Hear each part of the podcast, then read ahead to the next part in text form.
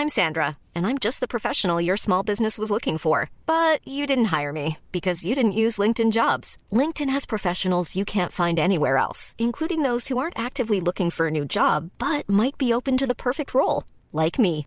In a given month, over 70% of LinkedIn users don't visit other leading job sites. So if you're not looking on LinkedIn, you'll miss out on great candidates like Sandra. Start hiring professionals like a professional. Post your free job on linkedin.com/people today.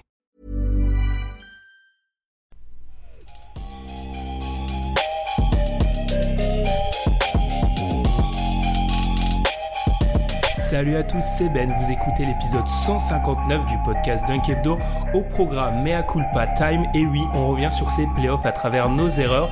Et pour savoir ce qu'on en a appris après deux tours de playoffs, j'en- on en parle avec Tom. Ça va, Tom? Ouais, et toi, Ben, ça tout fait? Mot bien, mot bien. Allez, c'est parti. driving over two nuggets off the heel, got it back to Hood. He'll try a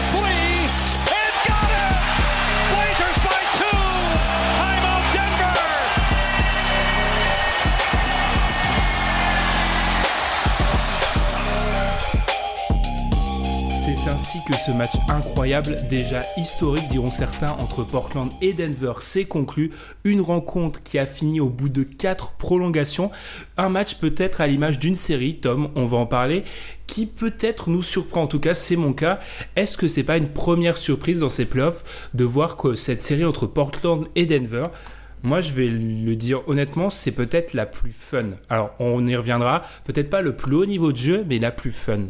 Bah ouais, puisqu'en fait, c'est une série qui, qui reste assez disputée quand tu regardes euh, les, les différents matchs. C'est une, une série où ça score pas mal. Après, je trouve que c'est une série qui, enfin, d'un match à l'autre peut vraiment varier, puisque t'as, as le premier match où, voilà, c'est une orgie défensive où tu te rends compte qu'au final, personne ne peut stopper personne et que c'est euh, celui qui aura la meilleure attaque qui l'emportera. Après, t'as le match euh, 2 où, euh, offensivement, c'est un petit peu plus froid des deux côtés et que finalement, euh, Portland arrive à arracher le, match malgré euh, encore une mauvaise nuit au shoot pour euh, pour euh, Damien Lillard. Et tu te rends compte aussi que toute la toute l'attaque en fait de, de Denver n'a pas réussi à, à, porter son écho offensivement. Et puis tu as le, match 4, le match 3 pardon qui qui reste un peu historique par la façon dont il s'est déroulé et euh, même là tu vois tu où c'est assez indécis où à chaque fois tu as une équipe qui est en avance à la fin elle perd son avance et finalement c'est Portland qui gagne euh, voilà en, quat- en quatrième prolongation euh, pour sur un, un- un- un match qui, qui peut rentrer comme les matchs classiques quoi notamment sur la Ouais. durée Ouais, totalement, avec des retournements de situation ça. incroyables. Un match que Denver doit. Gagner. Oui c'est oui, oui, oui, ouais. non, n'ayons pas peur des mots plusieurs fois ouais.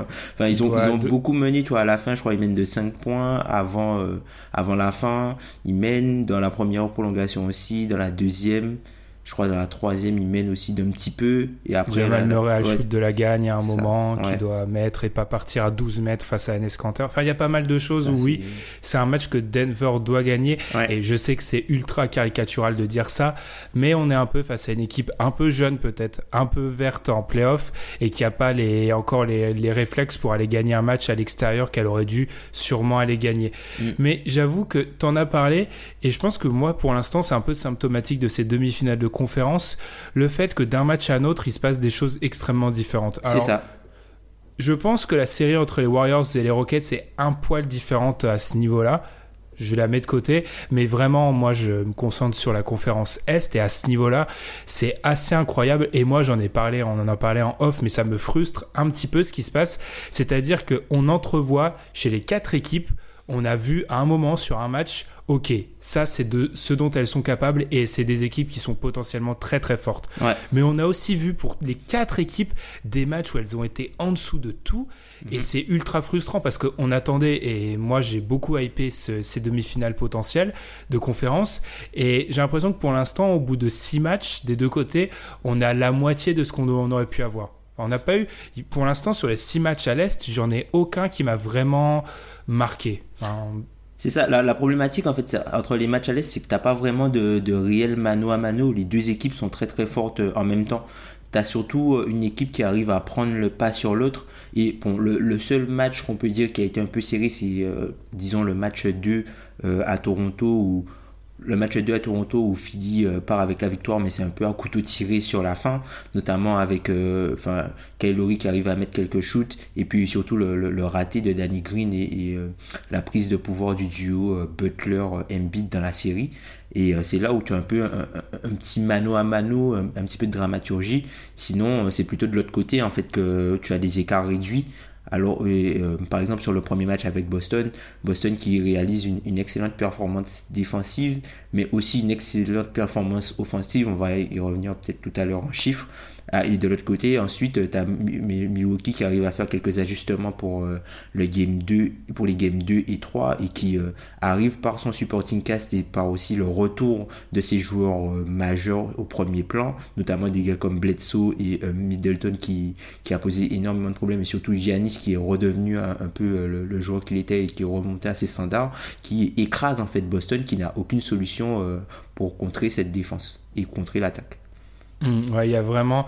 Je pense que le match 3 à Boston est peut-être aussi un des bons matchs de ce mm. qui s'est passé pour l'instant à, à l'Est. Mais oui, moi, c'est. Le run, enfin, les runs que Boston prend, c'est pas possible. Enfin, il n'y a pas de mano à mano, là, en fait. C'est juste que, enfin, moi, je trouve que ce qui s'est passé sur la fin, le match, il paraît serré, mais pour moi, il n'a pas vraiment été. Hein. Je pense que Milwaukee aurait pu, pu vraiment plier ça. Euh, très très tôt, hein, mm. puisque, quand tu vois le, quand tu vois le run qu'ils assènent à Boston, le, le 12-0 à la fin du troisième quart-temps, tu te dis comment Boston va revenir?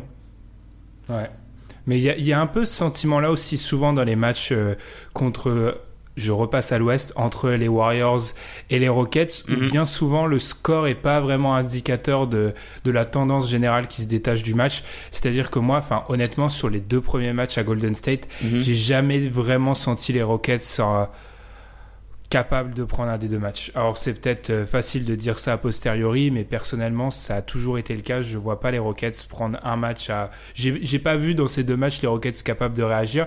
Ils l'ont fait euh, dans leur premier match à domicile, c'est très bien, mais il y a vraiment ce sentiment que pour l'instant, on n'a pas vraiment eu les grosses joutes de playoffs avec deux équipes euh, des, deux côtés du terrain qui s'affrontent au meilleur de leur niveau. Et c'est peut-être cette série entre les Nuggets et Portland, et en particulier ce match 3, qui peut-être aussi sert un peu de trompe-l'œil, il hein, faut être honnête, mhm. qui un peu du coup euh, hype cette série, euh, en tout cas de mon côté. Après, pour revenir légèrement sur la, série dont tu parlais juste avant entre Golden State et, et, Houston, je trouve quand même que, enfin, sur le premier match, on a revu quand même les, les, travers un peu des Warriors, tu vois, la, toute la suffisance. Moi, en, aucun cas, ce match-là doit, doit, doit, être à une possession, entre guillemets, euh, et une, une possession d'Arden, d'être à égalité. Enfin, pour moi, ça n'a pas de sens que, que, que, les Warriors arrivent là, tu vois, la, la perte de balle de Kevin Durant sur un, sloppy, un truc sloppy basket, tu vois. Pour moi, c'est c'est caricatural de, de, cette équipe des Warriors en fait qui, qui, te domine, qui est capable de dominer pendant une large période de, du jeu et qui retombe dans ses travers alors que tu tu as l'impression que le plus dur est fait et que pour, pour toi, enfin normalement, logiquement, rien ne doit leur arriver. Mais j'ai l'impression que maintenant, enfin personnellement, je suis arrivé à un stade où la suffisance dans le jeu des Warriors, pour moi, c'est inscrit dans leur ADN. C'est-à-dire que la suffisance pendant la saison régulière, on pouvait l'excuser en se disant bon, euh, voilà, la saison régulière pour eux c'est plus long qu'autre chose. Déjà, il y a eu ce premier tour qui a été excessivement long. Je veux dire, ils doivent pas, avec tout le respect qu'on a pour les Clippers, ce premier tour devait pas être si long que ça. Mhm. Et là, maintenant, les Rockets, qui sont peut-être moins dangereux que l'année dernière. Ah oui, c'est peut-être vrai, mais ça reste une équipe redoutable. C'est ça. Et tu as raison, il y a encore des séquences où, franchement, c'est scandaleux parfois. Euh, le manque d'envie et le manque, euh, en fait, la sensation de supériorité qui se dégage, qui plutôt là est dans, dans un sens hautain. Enfin, vraiment, on a vraiment l'impression qu'ils se disent, bon, bah, ok, on va les battre, on n'a pas besoin vraiment de s'employer. Et bien souvent, ça, on retombe dans des caricatures de Warriors où c'est du c'est de l'ISO de Kevin Durant et bah oui c'est le mec est trop fort donc il va vous faire gagner mais euh, tu as vraiment cette frustration de te dire qu'ils sont à 45% de leur euh, capacité après, là, là où je suis pas forcément d'accord avec toi sur cette série, c'est que défensivement, ils ont vachement euh, élevé leur niveau de jeu. On voit que Houston a pas mal de mal à mettre en place euh, son plan offensif. Euh, Arden, faut qu'il, enfin, jusqu'avant ce match 3 euh, d'hier soir, enfin, il, avait très peu de réussite. On voit que Draymond Green est redevenu un petit peu le monstre qu'il était. Il arrive à vraiment aider et profiter de toutes les difficultés qu'a Capella offensivement pour du coup surcharger le terrain et être un joueur qui est vraiment magique et être vraiment le leader défensif dans, défensif par contre dans tout ce qui est aide tout ce qui est anticipation tout ce qui est switch. Enfin le mec est Enfin, Draymond Green, défensivement, là, il fait euh, vraiment euh, un truc énorme sur, sur cette série. Et même toute l'équipe des Warriors, notamment dans la concentration qu'ils ont, qu'ils peuvent mettre sur les grosses séquences défensives où, euh, voilà, les rotations sont fluides. Ils forcent Houston, Houston qui, qui trouve des décalages, mais qui finalement, les décalages reviennent sur des, situations even où finalement, il y a, t'as, pas vraiment de décalage. Ils sont obligés d'un peu de forcer des, des shoots. Moi, je trouve que la défense de Golden State leur permet d'être, euh, de survivre avec une attaque qui est plutôt moyenne, puisque Steph Curry est un petit peu moins en réussite. Ah oui, oui leur défense a. Leur step up, ouais. Ouais, elle a, elle a step up, mais j'ai envie de dire. Je sais pas comment exprimer ça avec des mots. Oui, c'est bête quand on fait un podcast de pas pouvoir exprimer les choses avec des mots, vous allez me dire. Mais j'ai l'impression que cette défense a augmenté. Mais encore une fois, c'est dans leur attaque. J'ai j'ai jamais eu trop l'impression que leur défense était le symbole de leur. Enfin, pour moi, je vais y arriver à, le dire enfin. ça a toujours été leur attaque qui a été le symbole de leur insuffisance et de leur suffisance justement en playoff. En fait, leur défense, oui, leur défense n'a pas été au niveau, mais j'ai toujours eu l'impression que quand ils devaient défendre, ils se sont mis à défendre. Par contre, quand ils devaient être sérieux en attaque et produire le jeu qu'ils sont capables de produire en attaque, c'est là où ils l'ont pas toujours fait. Hmm. Si c'est si c'est si c'est clair ce que je dis. Ouais, je Après, comprends, ouais. Après, côté Houston, j'avoue que malgré ce que j'ai pu dire il y a 5 minutes, je suis assez surpris de Houston et agréablement surpris. Je les voyais beaucoup plus en difficulté et ils réussissent une série. Euh, bah, ils, sont, ils sont être menés 2-1. Ils font une série parfaitement. Euh, enfin, correcte, enfin, mhm. plus que correcte. Et enfin, ça, encore une fois, et on sait à quel point je suis dur avec lui, mais James Harden gagne encore du crédit, même s'il fait pas des séries, il fait pas, enfin, il est pas en dessous de tout, quoi. Il est, il est pas en dessous de tout, quoi. Il est, il est, digne, il est vraiment digne. Il est digne, et bon, même si euh, James, euh, le petit coup dans l'œil, dans euh, voilà. Mm. Même toi et moi, on a tous les deux fait de, la comédie. Je sais que voilà, t'as un petit peu rajouté, mais non, sans, sans, sans trop faire le, le bête ils, ont, ils sont à leur niveau, c'est juste que c'est trop fort en face, mais c'est trop fort en face alors qu'ils sont même pas, ils s'emploient pas. C'est ça qui est frustrant. Moi, j'avoue que pour l'instant, et ça va être le thème de ce podcast, je préviens, la frustration est assez grande chez moi vis-à-vis de ce second tour. Moi, je suis pas d'accord avec le fait que tu dises qu'ils s'emploient pas. Ils sont pas à leur meilleur niveau, mais je trouve qu'ils s'emploient quand même. Hein. Puisque quand tu vois les performances que sont obligés de, fournir des gars comme Kevin Durant, défensivement, Raymond Green, là, il est de retour à, un très très haut niveau. Même Igodala, Igodala, c'est, je pense que ce sont, ce sont ses meilleurs playoffs depuis peut-être deux ans. Hein. Donc ils s'emploient quand même. Hein. Je trouve, moi, je trouve que ces gars-là, enfin, Igodala, généralement, tu le voyais juste en finale en fait apparaître. Draymond mm. Green aussi, tu vois, tu le voyais juste en finale. Kevin Durant jouait comme ça, c'était juste en finale. Là, je trouve que ces gars-là, ils s'emploient déjà beaucoup. Après, tu vas me dire que c'est Houston et qu'il les affronte un peu plus tôt. Et je vais te dire que quand je parle d'emploi, je pense plus collectivement. là où les individualités, oui, euh, Kevin Durant est, assez incroyable en ce moment. Draymond Green s'est réveillé défensivement, mais quid des autres en fait? Hein?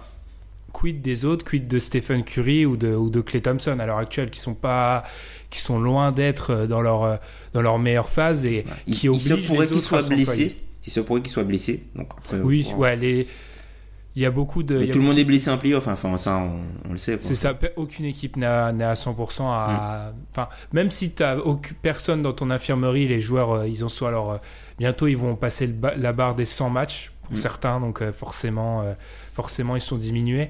Mais ouais, j'avoue que employé c'est peut-être pas le bon mot, mais en gros, j'ai l'impression que collectivement ils sont pas, ils sont pas au max. Mais bon. Ouais. Après là où je suis surpris, c'est que, enfin, tu parlais de, notamment de la déception que tu avais euh, plutôt, euh, enfin, notamment enfin, sur le, par rapport à l'attaque. Moi, là où je suis surpris, c'est que je pensais pas que la défense aurait aussi bien répondu après tout ce qui s'est passé euh, sur les, la, gestion du duo Montrezarel et Lou Williams.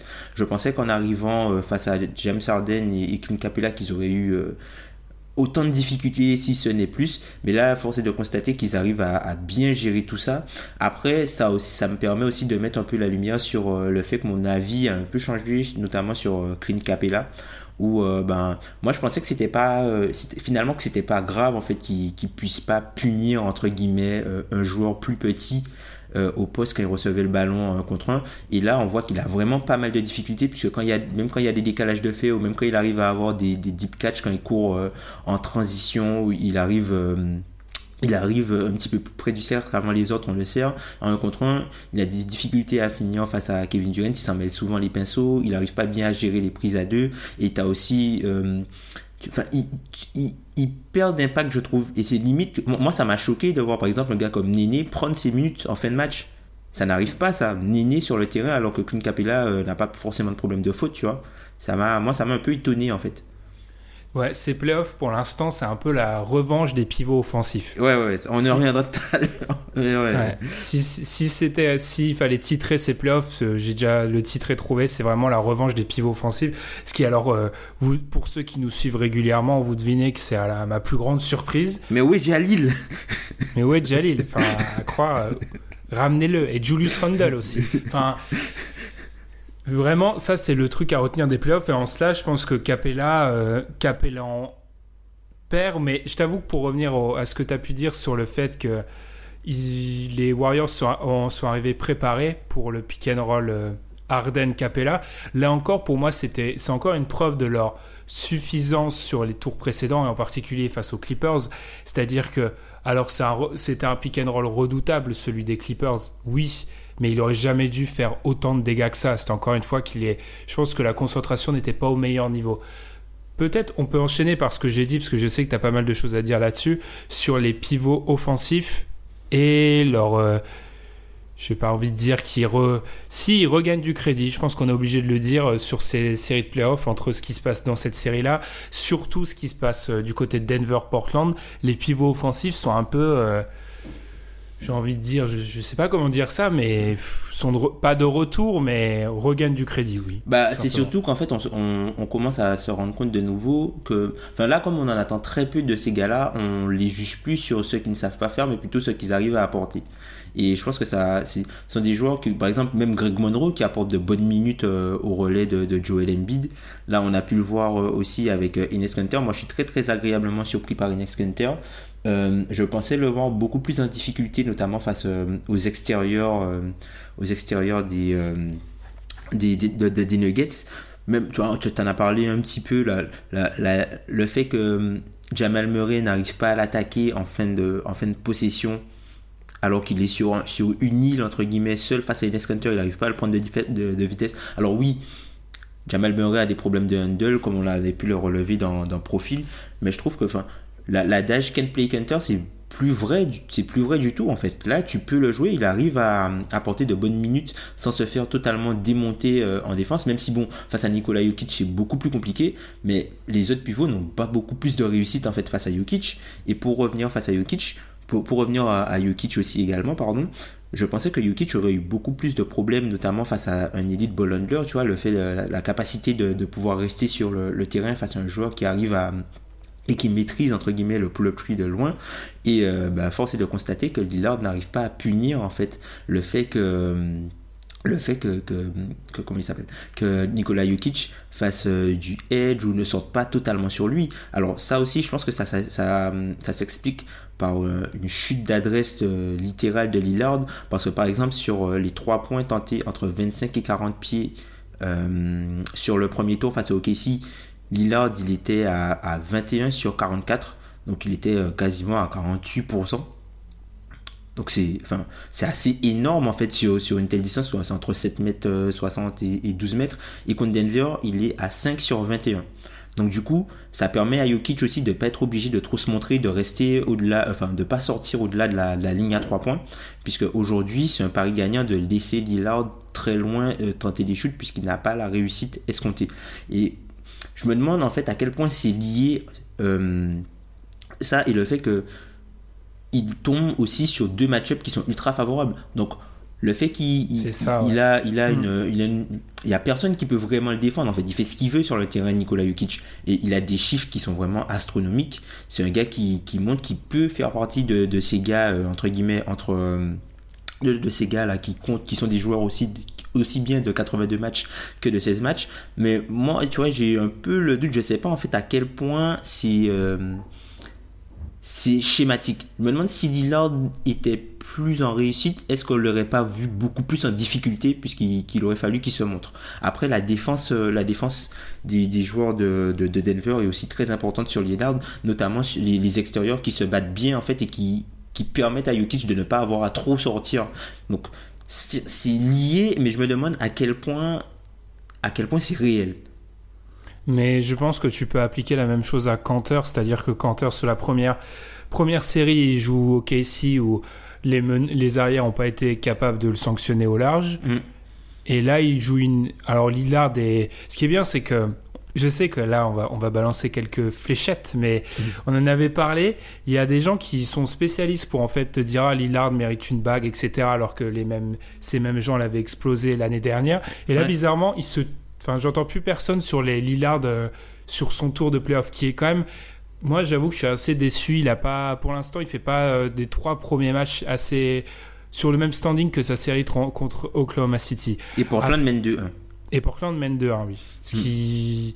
Et Denver, Denver, je trouve, je trouve Denver, on pourra peut-être en parler, mais toujours une équipe assez difficile à cerner en playoff, hmm. en partie par rapport à Jokic, bien sûr.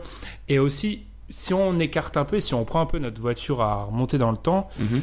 je trouve ça intéressant parce que on dit ça, mais d'un côté, l'année dernière, quand je, je défendais à tout prix le small ball comme je le faisais tous les ans, en fait, tu me disais souvent, oui, mais en fait, les pivots qui peuvent plus jouer et tout, c'est en fait, c'est quand tu joues euh, Golden State, Houston, les Cavs de l'époque, ça marche pas contre tout le monde. Alors eh, en fait, est-ce qu'on n'est pas est-ce qu'on n'est pas dans la droite lignée des dernières années? C'est juste que, et on en avait parlé ça, les match-ups se sont faits et les tableaux se sont un, peu euh, goupillés d'une façon assez... Euh, Idéal pour Denver, tu vas me dire?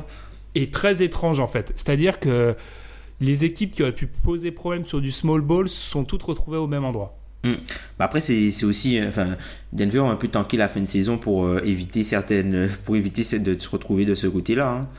Ça c'est juste, et je pense honnêtement à juste hmm. à juste titre. Enfin hmm. on pourra jamais réécrire l'histoire mais si jamais ils se qualifient en finale de conf, je pense qu'ils se qualifient jamais en finale de conf s'ils doivent jouer euh, Houston ou Golden State avant, bien évidemment. Mais c'est ça, mais pour revenir un petit peu sur Lillard dont tu parles là, sur, sur cette série, il est à 35% d'IFG sur les shoots ouverts et il est à 28% à 3 points. T'imagines? C'est incroyable. C'est incroyable. Et c'est là que tu te dis, ok, mais Portland est devant. Portland mène 2 avec un Damien Lillard aussi, euh, aussi symptomatique. Alors, soit aussi, c'est peut-être aussi quelque chose euh, qu'on a peut-être fait, moi je pense aussi, c'est euh, de sous-estimer le supporting cast de, Denver. Euh, pas de Denver, de Portland. Et de surestimer celui de Denver aussi. Aussi peut-être. Parce que je pense que Denver, on est quand même en train de remarquer côté Denver, Jokic fait une série, fait une grosse grosse série, mais on est quand même en train de remarquer que tu passes Jokic, euh, Murray reste euh, Jamal Emery comme Jamal comme l'aime appeler Tom. Gary Harris, je sais que c'est un c'est un NBA Twitter l'adore, mais je reste quand même j'ai l'impression que des fois, Gary Harris, c'est la théorie du costume un peu des fois. Enfin, mm, mm, mm. Il, est, il, est, quand même borderline de ça. Et ensuite, Paul Millsap sur le, les dernières minutes contre Portland dans le match 3 et dans les prolongations fait mais quelques gros shoots, mais ça reste plus le Paul Millsap du prime à Atlanta. Donc j'ai un peu l'impression que le supporting cast de Denver, qu'on a beaucoup beaucoup vraiment euh, salué, bah là, on, quand on commence à arriver sur du très haut niveau, on remarque que peut-être euh, ils sont un cran en dessous de ce qu'on de ce qu'on imaginait.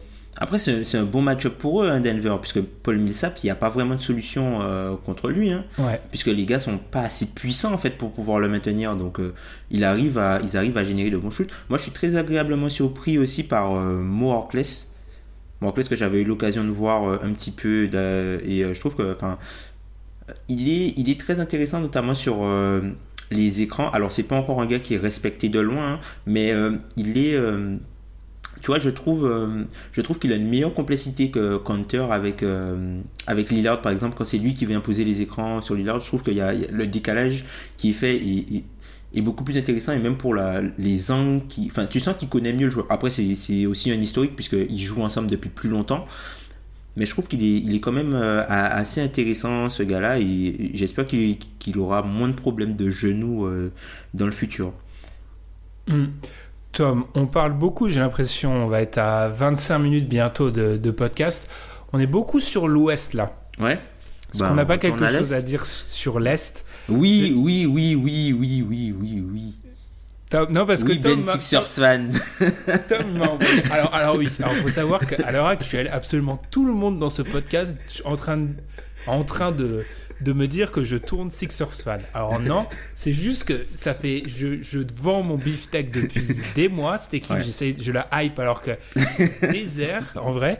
Donc bon, il y a 2-1. J'avoue que il y aura peut-être 2-2 au moment où vous allez écouter ce podcast Ou 3-1. ou 3-1. D'ailleurs, tiens, euh, en 20 secondes, il y aura 2-1, il y aura 2-2 ou 3-1. Je pense qu'il y aura 2-2. Je lâche pas Kawhi. J'en ai aucune idée. J'en ai vraiment aucune idée parce que c'est un peu le danger dans ces moments de playoff et là on va pouvoir vraiment analyser ces séries. C'est vraiment le danger de de faire du de l'analyse à ultra chaud, c'est-à-dire qu'après le match 1 entre Bucks et Celtics, ah revoilà les Celtics, on les avait oubliés. Après le match 1 entre Raptors et Sixers, euh, Jimmy Butler on l'a envoyé dans toutes les franchises NBA et, Il vaut pas un max et tout machin. et les Raptors étaient finis. Et là, on en est, on est quoi? On est euh, cinq jours plus tard. Les, les Celtics sont morts et les Raptors sont morts aussi. Donc, je pense qu'il faut faire attention.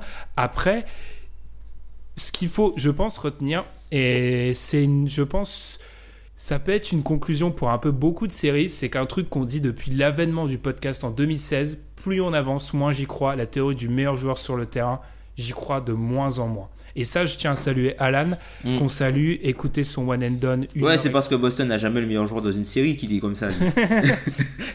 Écoutez son one and done d'une heure et quart avec Duke France, Duke France. Au passage, la pub est, la pub est faite. Parce que Kawhi, on va parler de cette série, Kawhi est incroyable. indécent, il est indécent, ouais.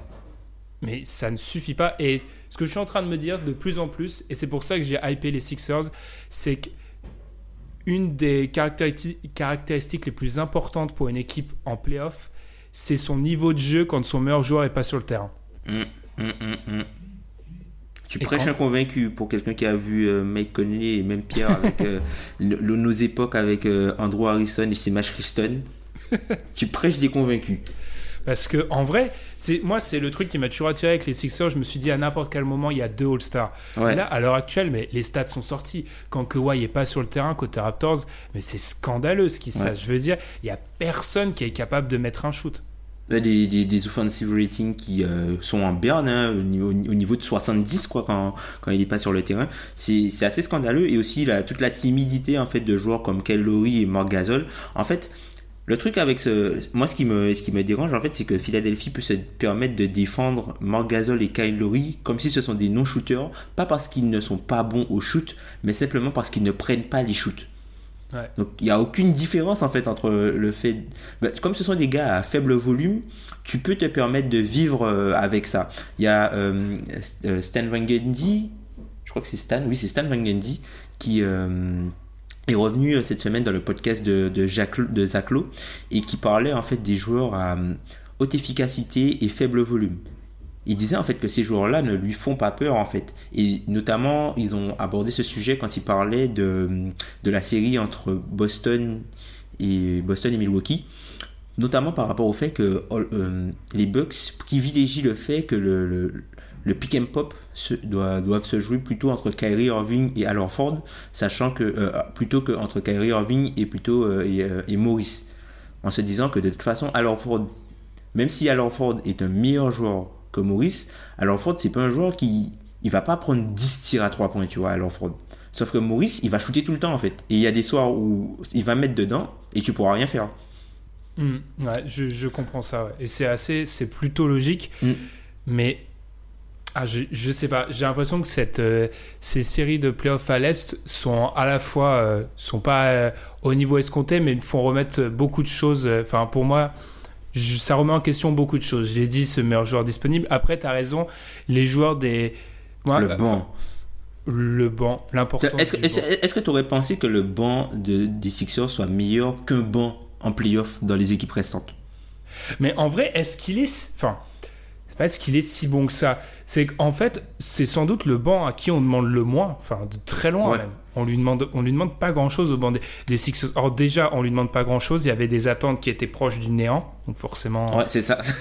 avoir, avoir, des, avoir des bons passages de, de gars comme James Ennis ou même de, de Monroe, toi, tu vois, c'est quasi inespéré, tu vois. Les Mike Scott, tout ça, c'est quasi inespéré. Hein. Monroe qu'on peut ajouter à la liste des mecs qu'on pensait injouables en playoff et qui Totalement. arrivent à, à jouer d'ailleurs. Mais oui, ça c'est c'est complètement fou. Après, un truc sur lequel je voulais rebondir que je ne retrouvais plus, euh, j'ai du mal avec cette chaîne YouTube, mais vous pouvez aller, aller la voir, euh, B-Ball Breakdown, qui montrait un truc assez intéressant sur euh, les Raptors et ça rejoint ce que tu disais. C'est vraiment qu'il y a des situations, c'est dans le match 2, je crois, ou le match 3, je sais plus lequel, bref, une des deux défaites de Toronto, où euh, Laurie et Gasol sont Ils dans des situations. ouais. Ouais, ils laissent passer, ils font des passes sur des tirs où ils sont, ils ont 5 mètres, à- ils sont ouverts à 5 mètres. Enfin, c'est incroyable. Enfin, je veux dire, euh, il y a avoir pas de confiance, c'est même, euh, enfin, pour l'adversaire, c'est la victoire ultime que d'empêcher les gens et d'être rentrés dans leur tête. Enfin, c'est pas uniquement les Sixers, mais d'être rentré dans la tête de ton adversaire au point qu'il regarde même plus le panier sur des tirs comme ça. Tu vois, parce que tu vois, simplement pour reprendre des, des stats d'usage, alors oui, certes, Pascal Siakam et, euh, Pascal Siakam et, euh, Kawhi Leonard ont pris énormément de, de galons et de jalons dans cette équipe et ils prennent énormément de responsabilités offensives. Mais ah, tu peux pas avoir Kyle Lowry avec 21 de usage, avec sa plus faible efficacité en playoff depuis 2014-2015 Sachant que les, derniers playoffs de Kyle Lowry, offensivement, c'était totalement scandaleux. Et même Marc Gasol qui a 12% d'usage. Ça peut pas. Tu peux. En fait, tu, quand tu as un, un gars comme Marc Gasol, il peut pas simplement être ton, ton cinquième gars, enfin le cinquième maillon de la chaîne, tu vois, offensivement. Et, ça, c'est quelque chose qui est lié à lui, en fait, je pense, plus qu'à l'équipe, puisque c'est un gars qui est très sur euh, jouer de la bonne façon, faire les bonnes passes, ne, pas, ne rien forcer, laisser le jeu venir à soi. Sauf que aujourd'hui, bah, Philly, ils l'ont bien compris, et ils peuvent même se permettre de- de- d'avoir Tobias Harris sur lui, et du coup de mettre Joel Embiid un petit peu plus sur Pascal Siakam, et du coup, l'efficacité de Pascal Siakam a drastiquement chuté. Et Marc Gasol ne leur fait pas payer de l'autre côté en, en- abusant, entre guillemets, offensivement de, de ses qualités pour euh, créer de l'attaque rentable sur Tobias Harris. Ce qui est sans doute pour l'instant un des changements tactiques les plus importants sur les demi-finales de conférence. Mm. Avec euh, le pari de Stotts de mettre Ron Wood à la fin du match, euh, du match 3, c'est un des, un des changements tactiques, le fait de mettre Embiid sur Siakam qui est le plus important parce que Siakam ne prend pas les shoots extérieurs vraiment et ça limite complètement son impact euh, près du cercle. Donc ça c'est vraiment un changement qui est assez, assez incroyable. Après côté, côté Raptors, euh, c'est pas pour taper sur l'ambulance, mais Kyle Lowry est à 4, et à 4 sur 20 sur les shoots open et wide open dans la série. Ouais, 4 pire- sur 20. Et bah, je pense que ça, non seulement il est pas bon sur les shoots open et wide open, mais pire que ça, quand il est défendu, puisque là, si, euh, on voit que Ben Simmons arrive à faire un bon travail sur lui, et même Jimmy Butler sont des adversaires qui sont plus grands que lui, puisque généralement dans ces match-ups, Lowry, il est toujours un petit peu plus costaud que les adversaires qu'il rencontre, notamment les meneurs. Et là, ben, il est dans une situation où il n'est pas plus costaud et plus, plus physique en fait que les mecs qui défendent sur lui. Et il est en difficulté totale. Il est à 7 sur 25 quand il est défendu par euh, soit euh, soit Jimmy Butler ou soit euh, Ben Simmons. Et il est à 5 sur- sur 14 quand il est euh, quand il se rapproche de la restricted area. Donc on voit que c'est il, il est en difficulté totalement et il faut qu'il joue mieux que ça il faut qu'il joue mieux que ça. Offensivement il faut qu'il arrive à finir les actions puisque sinon euh, avec l'efficacité de, Pascal Siakam qui chute Marc Gasol qui n'a pas été- n'est pas connu pour être un joueur hyper efficient qui n'arrive pas à, à- à prendre la mesure de Tobias Harris, il faut que quelqu'un d'autre puisse gagner son match-up offensivement et apporter des points. Sachant que Danny Green, c'est plus un joueur, un joueur au talent dépendant et qui a besoin qu'on construise pour lui. Donc après, euh, il faut, faut, faut, faut arrêter d'être timide, Kyle. hein. Faut arrêter d'être timide. Sachant que moi, je suis, je suis l'un des derniers mecs qui, était qui, qui, qui est encore dans le wagon de Kyle Lowry. Moi, je crois en ce mec-là. Mais Ah, là, mais je, je commence à descendre du wagon. Enfin, je, je suis timide. Tu vois, j'ai un pied et j'attends là, que la, la sonnerie du train retentisse pour savoir si je mets le pied dehors ou pas. Ouais, là, c'est c'est compliqué pour Laurie. Et puis, il y a vraiment cette sensation. Après, je tiens à dire un truc. Là, on va vraiment croire que je suis fan des Sixers, mais je- en fait, Kawhi fait une série exceptionnelle, mais je pense qu'il faut pas sous-estimer le boulot que fait Ben Simmons sur Ouais. Kawhi et même globalement. En gros, je pense que et je pense que c'est dans leur consigne tactique. Ils vont, ils lui laissent pas le 3 points. Vas-y, fais ton, fais ton chantier à mi-distance et près du cercle. Et c'est ce que fait Kawhi, euh, où il est, je crois qu'il est à 18 sur, sur 20 euh, euh, dans la floater range ou quelque chose comme ça. Mhm. Enfin, j'ai pas la stat exacte. Où vraiment il fait un chantier mais exceptionnel. Mais d'un côté, il se limite, euh, il l'empêche de vraiment prendre feu à 3 points. Ouais. Et il délègue ça aux autres, les autres qui marquent pas, Danny Green et Danny Green, j'ai été chercher dans mes grimoires parce que je me suis dit, j'ai l'impression que c'est pas la première fois qu'il me fait ça. Sur ses cinq dernières campagnes de playoff, Danny Green, il y en a une seule où il tournait à plus de 35% de réussite à 3 points. Mhm. Comme quoi, c'est pas comme quoi le fait qu'on parlait de lui comme un joueur de playoff, c'est peut-être c'était peut-être euh, Surfait.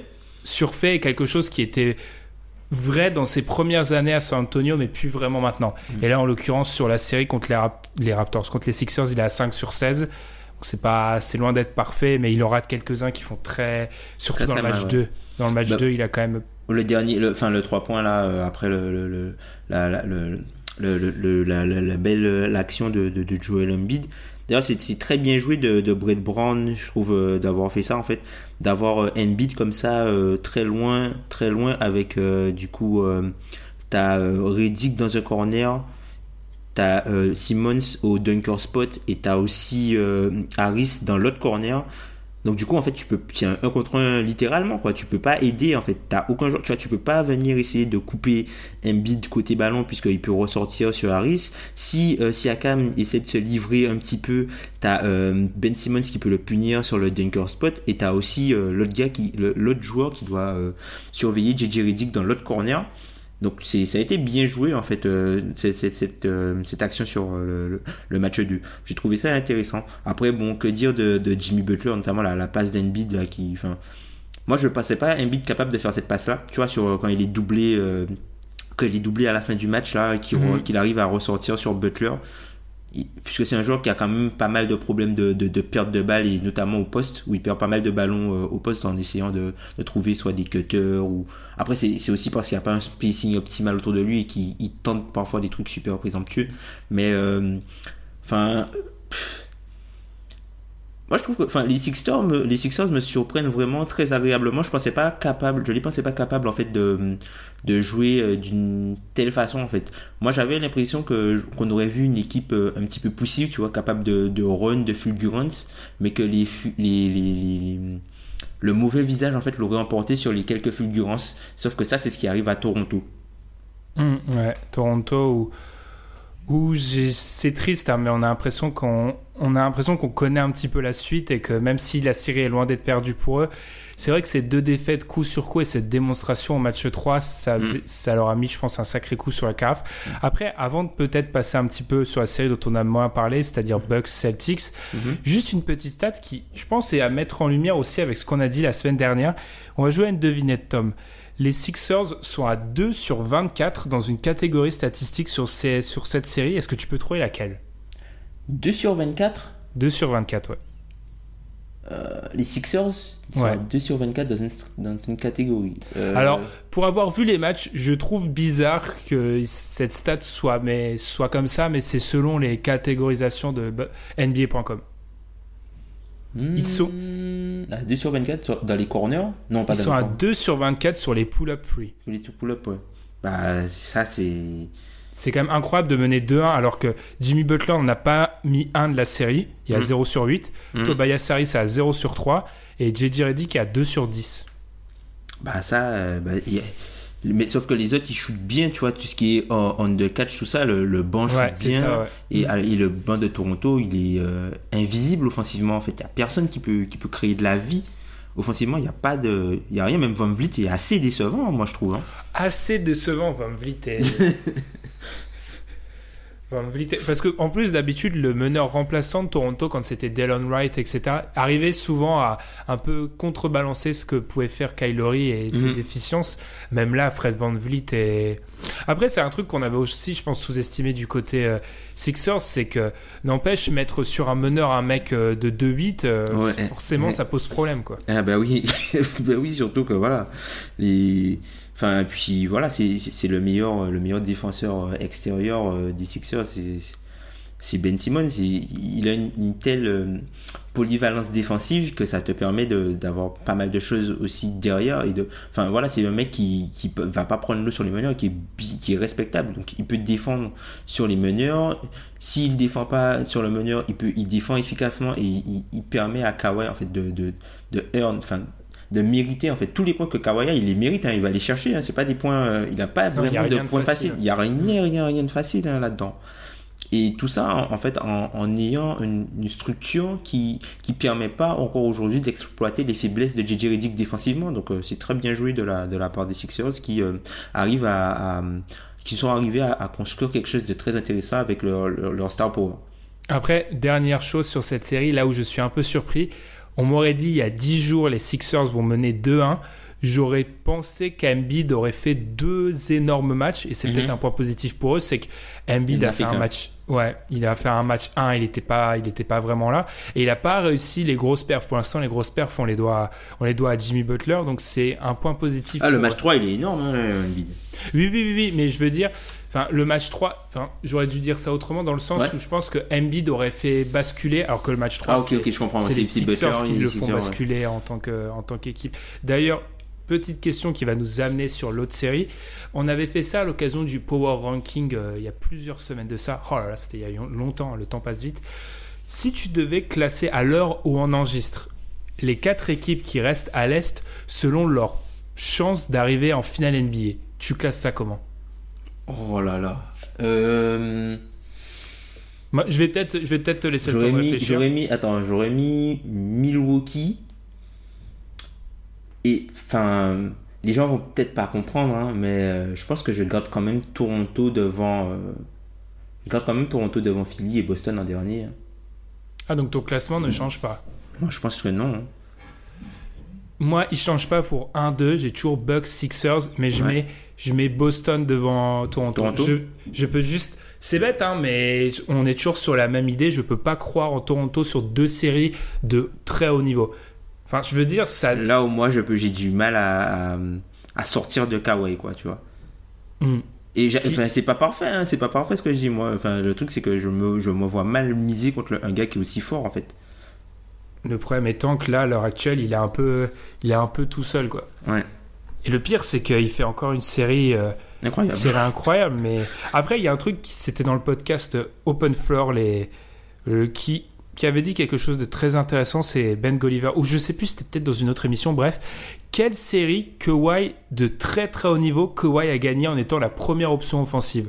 Il y en a pas. Il y en a pas. Il n'y en a pas en fait. Il y en a pas. hein. Parce que, alors bon, c'est aussi parce que euh, la temporalité est pas de son côté. Il y a l'année dernière où il est pas là, Euh, l'année encore d'avant. et Alors il joue euh, Memphis. Désolé Tom, mais Memphis était en lambeau. Et puis, enfin, voilà quoi. Il y a eu des, il y a eu un contexte à voir. Ce sera peut-être la première. hein, c'est peut-être celle-là Après, après peut-être euh, celle de Houston, quoique celle de Houston, il, il gagne sans lui à la fin.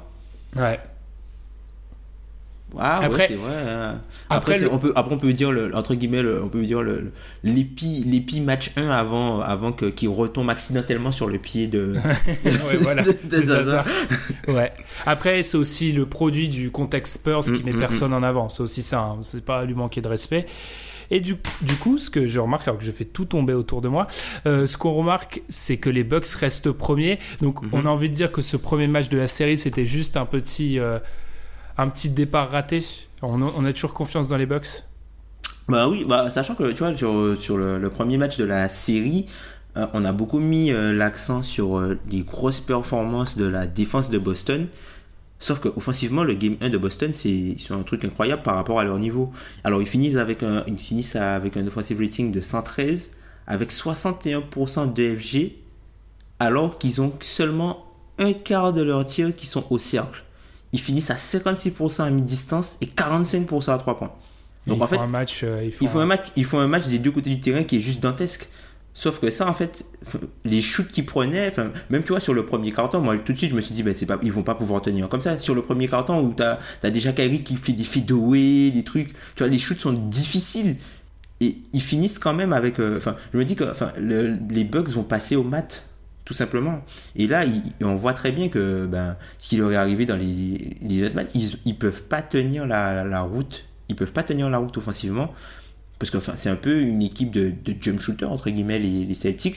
C'est pas une équipe qui va provoquer énormément de, de, de lancers francs. C'est pas une équipe qui va euh, qui va euh, être euh, énormément dans, dans, l'agressivité au cercle et qui va plus se contenter de shooter. On voit avec les, pick and pop, les pick, les, pick and pop, euh, voilà, les shoots dans la périphérie, les, shoots à mi-distance de, de leur, de leur, de leurs ailiers et même de Kyrie Irving. Mais c'est pas une équipe qui fait des choses hyper rentables en fait. Donc pour, pour gagner le jeu des matchs face à Toronto, il faut qu'il soit hyper propre et que de l'autre côté défensivement que, pas Toronto que les Bucks et de l'autre côté défensivement que les Bucks eux soient euh, dans, dans un peu dans un match sans un peu comme ce qui est arrivé au match 1 sauf que ça en fait le, scénario du match 1 je pense qu'il a très peu de chances de se de se euh, reproduire 4 matchs sur 7 Après, pour défendre un peu euh, les Celtics, on va dire que depuis ce match 1, ils ont pas non plus. Ils sont vraiment. C'est très.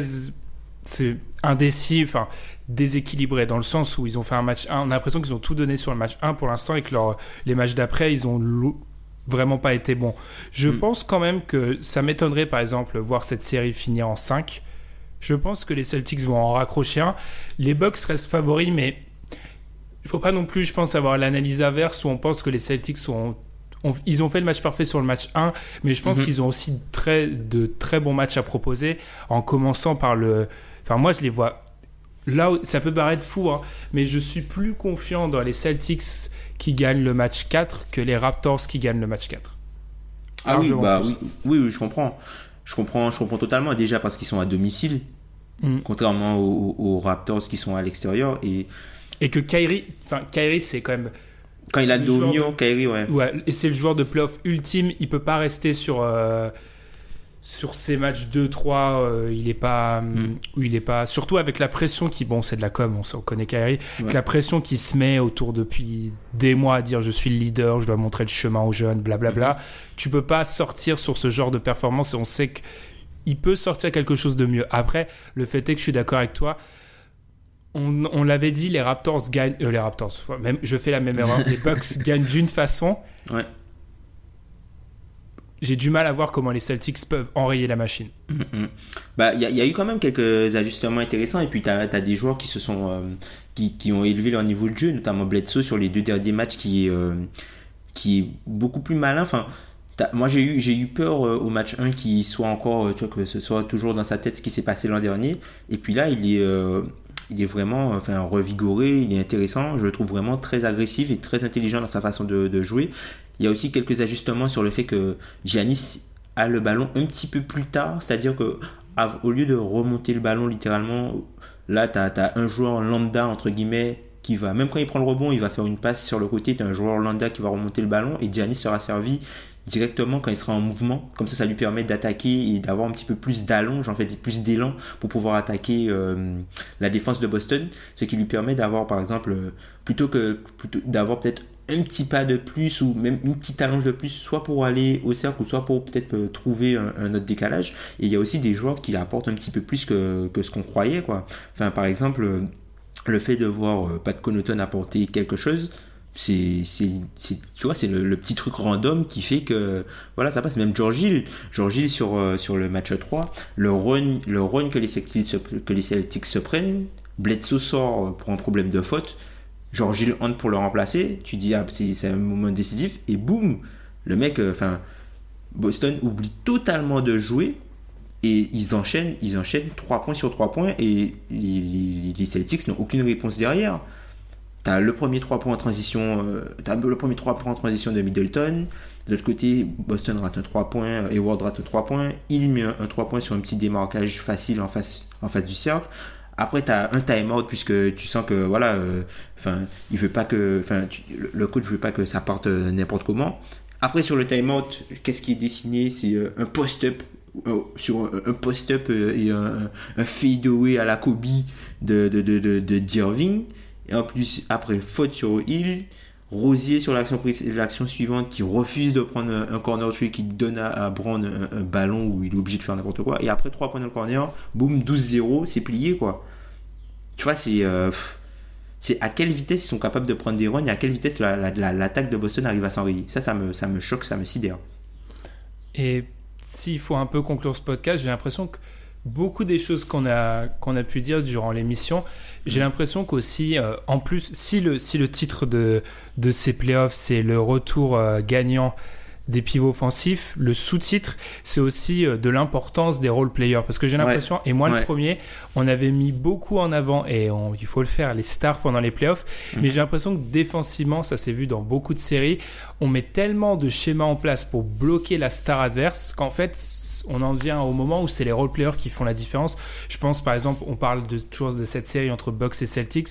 Euh, les Celtics sur contre-attaque sur les premiers matchs, on voyait vraiment que tout était centré sur euh, Giannis en fait. On voyait mm. le potentiel destruction de Giannis. Donc tous les systèmes étaient mis en place contre ça.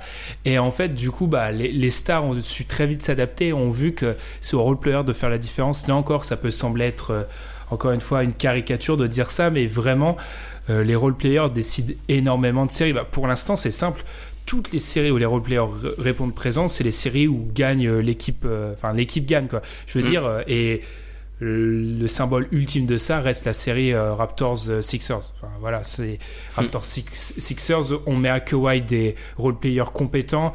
Euh, je pense pas qu'on a le même résultat au bout de trois matchs. Hmm, totalement. Parce que même pour Milwaukee, tu vois, hein, juste un truc pour illustrer ce que, ce que tu dis sur le fait que Boston se, focalisait totalement sur Giannis. Par exemple, sur les, les, les interceptions, après interception, Milwaukee avait simplement un ils étaient à seulement 0,8 points par possession après interception. Ça veut dire que bon, voilà, la défense de Boston faisait le boulot pour qu'il n'y ait pas de, points faciles derrière. Aujourd'hui, sur, sur les deux derniers matchs, ils sont à 1,36 points par possession après chaque interception. Ouais, donc, euh, beaucoup plus dur. Ils arrivent, voilà, ils arrivent moins à, ralentir la, machine, euh, la machine qui est les Bucks. Donc, euh, Enfin, ça va être intéressant euh, de voir, parce que Stevens a toujours montré euh, par le passé qu'il était capable de faire des ajustements en cours de série, voire même en cours de match, ce que Bud euh, avait un petit peu de mal à faire. Là, il en a fait. Donc, on va voir si là, Boston arrive à avoir du répondant pour prendre le match. Et ce match est hyper important parce que s'ils perdent celui-là, ça va être compliqué. S'ils perdent celui-là, ça va être compliqué pour de, revenir dans la série. Hum, allez, on va conclure l'épisode par l'habituel moment que j'adore. En fait, j'adore nous mettre sur le grill et nous faire des pronostics, alors que moi, le premier, je les assume pas après. Finale de conf, Tom. À l'est, à l'ouest Finale de conf à l'est, je dirais Milwaukee-Toronto. Ah, il lâche pas, hein Je lâche pas Kawhi. Euh, je reste sur celle que j'avais prédit, Milwaukee Sixers. Je reste là-dessus. Ouais, bien, good. Et de l'autre côté, je dirais Golden State Portland, puisque je pense que Lillard ne va pas continuer à être euh, aussi mauvais, je pense, offensivement. Pareil pour moi, Lillard pas aussi mauvais défensive, euh, offensivement et les, Nuggets sortent quand même d'une série à 7. Ils viennent de faire un match où ils ont tous joué une heure et il y a un moment où ils vont commencer à payer, surtout que là leur avantage va jouer contre eux, c'est qu'ils vont jouer en altitude en plus. Ah ouais. Donc, euh, je pense qu'il y a un moment où physiquement, surtout que c'est une équipe jeune, mais c'est pas non plus, c'est pas l'équipe la plus athlétique du monde. Il y a un moment. je pense que Jokic aussi, il va commencer à fatiguer. Hein. Déjà là, qui joue, qui joue autant de minutes. 60 minutes, ouais. Tu peux, enfin, il, est pas, il est quasiment pas sorti euh, ben, de, la deuxième mi-temps jusqu'à la, fin de la prolongation. C'est pas normal. Enfin, et puis, il y a, des joueurs, il y a des joueurs euh, qui sont payés pour jouer. enfin, c'est pas normal qu'ils soient pas sortis. Alors oui, je comprends qu'ils soient très bons et que, mais voilà, enfin, je, pense qu'il aurait fallu peut-être tenter de, de, le reposer un petit peu, un peu comme ce que Portland a fait avec Hunter. Voilà, ils ont, ils ont, ils ont payé notamment euh, avec la puissance par exemple contre Paul Millsap ils ont payé le fait de faire sortir Hunter du terrain puisqu'ils ils, avaient plus la domination euh, un petit peu physique mais ils, étaient totalement surdominés euh, physiquement mais ça je pense que ça leur a servi sur la fin puisque Hunter avait de, meilleures jambes entre guillemets pour finir le match ce qu'ils ont mm. pas que les autres n'ont pas pu faire avec Jokic par exemple en mettant Plumlee mm, ça s'est vu avec Jokic son regard hagard au moment de tirer les lancers francs. Tu, ça, de toute façon, ça s'est vu sur les dernières. Tout le monde était un petit peu carbo, mais lui, lui le premier. Mm. Et eh ben, je pense qu'on va conclure comme ça cet épisode 159 du podcast d'un Hebdo. Merci de nous avoir écoutés. Je vous en ai déjà parlé, mais n'hésitez pas à aller écouter le dernier One and Done d'Alan consacré à la draft. Il faut commencer à regarder. Ça, ça me saoule, Tom, mais on est toujours à ce moment un peu bâtard où je me dis, il faut commencer, Benjamin, à porter un petit œil à la draft. Parce qu'au moment où c'est fini, après, c'est pleine balle. On n'a que trois semaines pour préparer ça. Donc, il faut commencer à regarder un petit œil de ce côté-là. Et Alan le fait très bien avec le One and Done. Moi, je commence petit à petit. Il y a pas mal de choses qui sortent, même en français. Enfin, Envergure fait du bon taf là-dessus. Et puis en anglais, il y a pas mal de podcasts qui sortent. Moi, j'ai commencé à lire quelques scouting reports euh, lire euh, quelques scouting reports, écouter quelques podcasts, mais j'ai pas encore commencé à regarder les joueurs. Donc euh, à la fin de la saison, je pense que je m'y mettrai, surtout que Memphis risque d'avoir un pic. oui, ce serait une bonne idée. Mm. Comme d'habitude, on, on, vous invite à nous suivre sur Facebook, Twitter, les plateformes de streaming comme SoundCloud, Podcast Addict. Voilà, un podcast addict. Hein. pas podcast addict. Apple Podcast, etc. N'hésitez pas d'ailleurs à laisser des petites étoiles sur Apple Podcast. On est à 119 votes. J'ai un côté Adrien Monk. J'aime bien les nombres ronds. Donc j'aimerais que quelqu'un porte ça à 120 votes, 125 étoiles. Merci beaucoup. Merci à nos auditeurs. Merci à, si quelqu'un le fait, je, je, le remercie entièrement. Et du coup, nous, on va conclure cet épisode comme ça. Comme d'habitude, une bonne semaine de bluff. Nous, on se retrouve la semaine prochaine. Salut Salut